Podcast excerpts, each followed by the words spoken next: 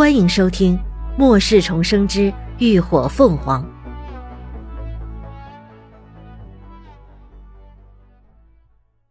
第二百零九集。承诺。哼，不，我同意。连峰笑望着他，伸出手轻轻揉了揉他的头发。你很好。突然的夸奖和头顶上传来的柔软触感，让林鸾微微一愣。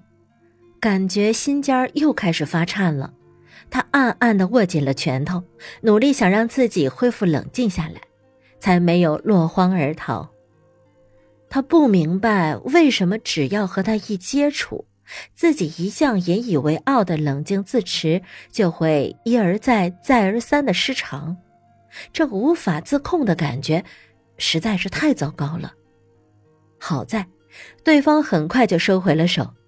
林鸾这才反应过来，他刚刚说了同意，忍不住再一次出声确认道：“嗯，你知道我说的意思对吧？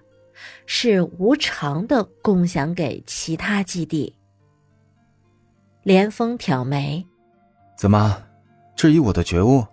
这倒不是，林鸾摇头。只是没有想到你会答应的这么痛快。毕竟他们雇佣兵都是为利益而战的，他本以为说服他得费些口舌呢。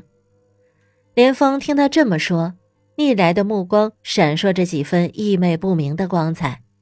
只要是你想做的，我都会支持。他唇边荡漾的那抹惑人的弧度，看得林鸾呼吸微滞。只觉得胸腔内的心脏又开始紊乱了，他忙移开眼，装作不在意的调侃道：“切，别尽说好听的，将来要是做不到，可是会被打脸的。”哈哈，不信吗？连峰莞尔一笑，他双手插进裤兜里，姿态随意慵懒，但语气却很认真。那就让时间来证明好了。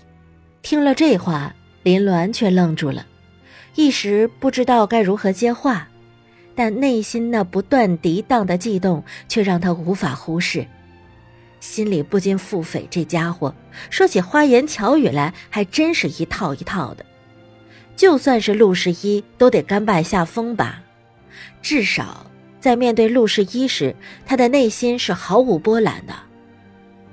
然而他不知道的是，在未来的日子里。这看似随意的一句话，对方却当做承诺，真的坚持了一辈子。其他还有什么要拿的吗？连峰适可而止的转移了话题。林鸾想了想，道：“外头的电脑我也打算带走，到时候可以交给吴一浩看看有没有什么有用的东西。至于其他的生化资料，还是毁了吧。”已表明支持态度的连峰自然毫无异议，此行的任务总算是完成了，二人终于稍松了口气。看了看时间，已经是过了下午三点，大半天的时间里不停的奔波着，他们早就感到疲乏了，直接就在资料室当中坐下。林伦从空间取了干粮和水，与连峰一起分食，以便补充身体缺失的能量。吃完了东西，二人又休息了片刻，便准备抓紧时间离开这是非之地。连峰带着林鸾一路向东而去，他记得那里有架直通向地面的电梯，沿途林鸾还不忘随手将那些精密仪器也一并收进空间，想着将来如果成立了实验室，肯定能用得上。一路基本畅行无碍。他们很快就找到了电梯的所在。这是一架桥厢式的电梯，看样子还能够正常运行。此刻，那只是灯上显示电梯正停靠在这一层。连峰直接上前刷了下门禁卡，就听得“叮”的一声，电梯门豁然开启，露出了一间钢铁结构的桥厢。灯光大亮着，里头什么都没有。走吗？连峰看了一眼林鸾，林鸾微微沉吟了一瞬，最终还是点了头。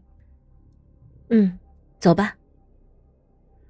这整个地下空间深入地下近四十米的高度，而电梯是直通的，中途再没有其他停靠。按照每秒十五米的速度计算，只要不到三十秒的时间就能够到顶。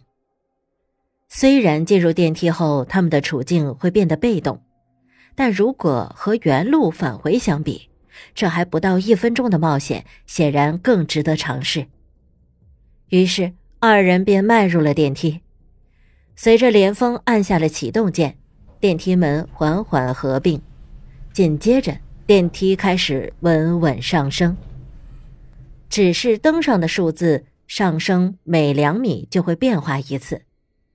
林鸾的心情也随之越来越紧张，不知怎的，他总觉得有股不好的预感萦绕在心头。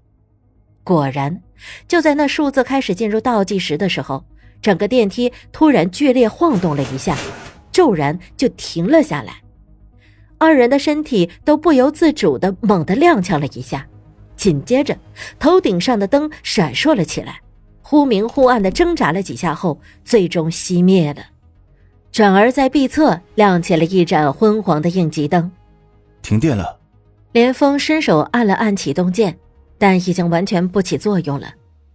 林鸾顿时双眉紧蹙，他刚刚一直盯着指示灯，最后一次变化的数字是六，那就表示他们现在距离地面只有六米左右，但距离地底。却是三十四米。